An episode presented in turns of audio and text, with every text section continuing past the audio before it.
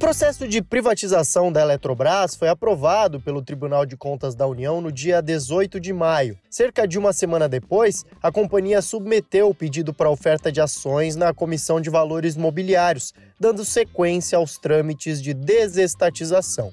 Na semana em que a continuidade da privatização foi aprovada no TCU, os papéis ordinários da Eletrobras acumularam uma alta na casa de 6%. Analistas entendem que a partir do momento em que deixar de ser estatal, a companhia vai ter melhorias operacionais. Essa não foi a primeira privatização do Brasil e muito provavelmente não vai ser a última. Mas quais foram as grandes desestatizações ocorridas nos últimos anos? Quais mudanças elas trouxeram para as companhias e como isso alterou a dinâmica econômica do país? Eu sou o Guilherme Serrano e hoje vamos relembrar as privatizações de empresas como CSN, Vale e Telebrás. Ao longo do episódio, você vai entender quais foram os reflexos dessas desestatizações para os funcionários, para as empresas e, claro, para a economia do país. Embora seja uma bandeira levantada pelo presidente Jair Bolsonaro e pela sua equipe econômica liderada pelo ministro Paulo Guedes, a estratégia de privatização não é nova. Você pode sim buscar privatizar muita coisa no Brasil. Em 1990, foi criado o Plano Nacional de Desestatização no Brasil, e a partir daí essa onda se intensificou. Entre 1991 e 2001, por exemplo, o governo brasileiro transferiu ao setor privado o controle de aproximadamente 100 empresas estatais. Nos leilões foram gerados 67 bilhões e 900 milhões de dólares em receitas. As informações são de uma pesquisa publicada por profissionais da Universidade de São Paulo, Fundação Getúlio Vargas e Mackenzie. A primeira grande empresa a ser privatizada no Brasil foi a CSN, Companhia Siderúrgica Nacional. O processo de desestatização teve início em 1990, quando Fernando Collor assumiu a presidência da República. Naquele ano, houve uma greve organizada pelos funcionários, além do Abraço à CSN, quando manifestantes se uniram ao redor da siderúrgica de mãos dadas em forma de protesto. Alô, esses movimentos aconteceram em um momento turbulento do país, que foi agravado pelo impeachment de Fernando Collor em 1992. Independentemente disso, Itamar Franco, que assumiu o cargo na sequência, deu continuidade aos trâmites e a privatização da CSN foi concretizada em 93. Depois de batalhas jurídicas entre defensores e opositores da desestatização, o governo se desfez de 91% das ações que detinha na companhia que foi adquirida pelo empresário Benjamin Steinbruch por 1 bilhão e 200 milhões de reais. Até aquele ano, Uzi Minas, CSN, Cosipa, Acesita, Assominas e CST foram algumas das siderúrgicas privatizadas. Entre 1989 e 1997, de acordo com dados da Folha de São Paulo, houve fechamento de pelo menos 34.900 postos de trabalho nessas companhias, uma redução de pessoal de aproximadamente 45% em relação aos cerca de 77.500 empregados que as usinas registravam entre 89 e 90. Do ponto de vista de alguns analistas de mercado, essa onda de demissões pode ser positiva, uma vez que representa um enxugamento nos custos da empresa o analista do TC Matrix, Hugo Queiroz, detalha melhor isso. O mercado tende a receber com bons olhos privatização de companhias por conta de uma percepção de mudança no management, obviamente, consequentemente, a uma melhoria no planejamento estratégico e também execução. A empresa passa a ser muito mais focada, racional e com objetivo em dar rentabilidade e sustentabilidade para os acionistas. Então, por essa percepção, de que esse movimento pode ocorrer, a reação é positiva quando se fala em privatização. Bom, quem costuma se opor aos processos de privatização são os sindicatos ou associações de trabalhadores. Nesta semana, por exemplo, a Petrobras foi incluída na carteira do Programa de Parcerias e Investimentos, etapa inicial para uma eventual privatização. Rosângela Busanelli, representante dos empregados da companhia, explica as preocupações dos funcionários diante dessa possibilidade. Temos vastos exemplos no Brasil das consequências da privatização. A telefonia, por exemplo, campeã de reclamações dos consumidores, significa hoje um serviço caro e de má qualidade. A energia elétrica também nos dá um exemplo recente, que foi o apagão do Amapá. Quem resolveu não foi a concessionária privada, foi a Eletrobras. Mais um dado a se considerar: mais de 80% das reservas mundiais de petróleo estão nas mãos das empresas estatais. Portanto, nós, trabalhadores da Petrobras, somos contra a privatização e vamos defender a Petrobras até o nosso último recurso. A Petrobras é do Estado brasileiro, é do povo povo brasileiro e a ele precisa servir. Uma outra grande privatização ocorrida no Brasil foi a da Vale do Rio Doce, já com Fernando Henrique Cardoso na presidência da República. Em maio de 1997, o governo vendeu a maior parte de suas ações da companhia por cerca de 3 bilhões e 300 milhões de reais.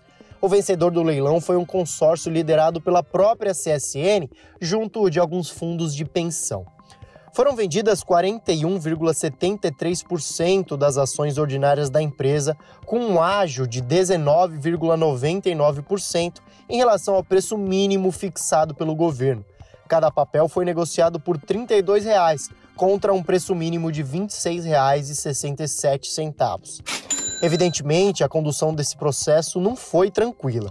O leilão foi adiado por oito dias devido a liminares concedidas pela Justiça a uma série de ações que tentavam a suspensão da venda da estatal. Depois de enfim iniciado, o certame foi suspenso por cinco horas, tempo necessário para que as últimas duas medidas liminares fossem derrubadas.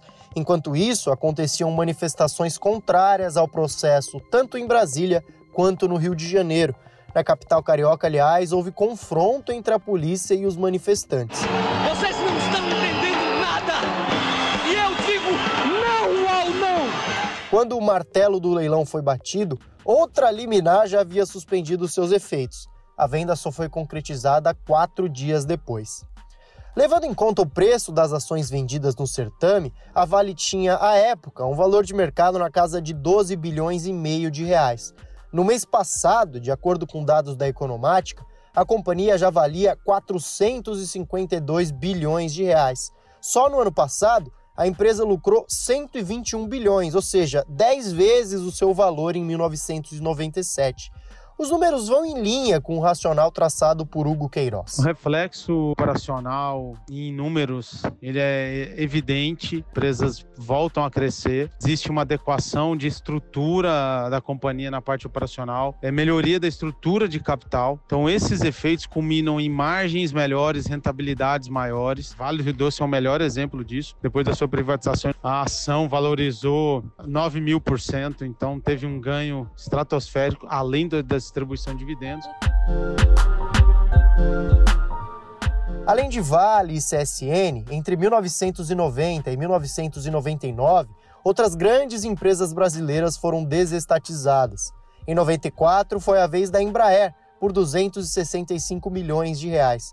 Já em 98 ocorreu a maior privatização do país até aquele momento, 22 bilhões de reais foram arrecadados pelos 20% das ações em poder do governo referentes a Telecomunicações Brasileiras SA, mais conhecida como Telebrás. Bom, mas o que todos esses processos têm em comum é a burocracia. Seja por meios legais, como pedidos de vista ou liminares, seja por movimentos populares, como manifestações ou greves, os trâmites de privatização historicamente são travados. Simone Cafrune, editora do Scoop by Mover sediada em Brasília, explica alguns dos motivos para que esse tipo de processo não seja aprovado com facilidade. Há vários obstáculos uh, que impedem, que atrasam as privatizações. Em primeiro lugar, a sociedade, própria privatização não é um tema consensual na sociedade. O Brasil tem tradição de forte ingerência do Estado na economia, então a verdade é que parte da sociedade dá um respaldo forte para as estatais. Em segundo lugar, algumas dessas dessas estatais atuam em setores de monopólio natural ou alto grau de concentração de mercado. E existe uma desconfiança dos órgãos de controle, como o CAD, agências regulatórias, de controlarem efetivamente a qualidade de serviços e os preços. E ainda também os interesses corporativos, né? pessoas que trabalham nas, nas estatais, grupos econômicos que de alguma forma se beneficiam dessas empresas e se opõem. Uma outra questão é que às vezes a modelagem da privatização ela não é bem comunicada ao mercado, né? Aí a oposição acaba se dando no âmbito da justiça com essa guerra de liminares. Até aqui é possível compreender que muitas dessas desestatizações foram benéficas para a operacionalidade das empresas e para o desenvolvimento dessas companhias, ainda que tenham desagradado os sindicatos e organizações de trabalhadores. Agora, pensando na economia do país, qual balanço a gente pode fazer a partir dessas privatizações? Que tipo de reflexos elas causaram para a sociedade brasileira? Jefferson Mariano, professor de economia na Faculdade Casper Libero e analista socioeconômico do IBGE, destrincha os pontos positivos e também as críticas a esse processo. O que a gente pode destacar é que o processo de privatização no Brasil, ele, ele foi muito marcado por críticas relacionadas às ilicitudes. Então esse, esse acho que é o grande problema do processo. Agora, em alguns setores que a gente percebeu a privatização, certamente teve avanço com relação aos serviços, né? Houve uma amplitude com relação aos serviços que foram oferecidos, especialmente no caso das telecomunicações. Paralelamente, dá para destacar também que houve menor impacto no orçamento do, do governo em relação aos gastos. Né? Agora, a limitação, né, as críticas também que a gente pode fazer, podem se localizar com relação à regulação dos setores. Então, alguns setores, as agências de regulação não foram capazes de promover fiscalização e aí a gente acabou tendo situações de qualidade de serviços não muito interessantes em alguns setores. E o problema, por exemplo, como a gente observou no caso da Vale, que é nitidamente uma situação de regulação e de menor atuação do setor, setor público.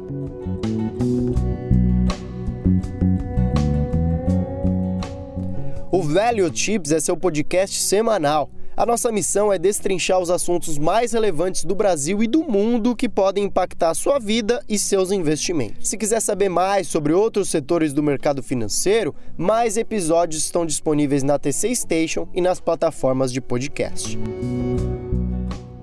A locução, o roteiro e a edição são de Guilherme Serrano.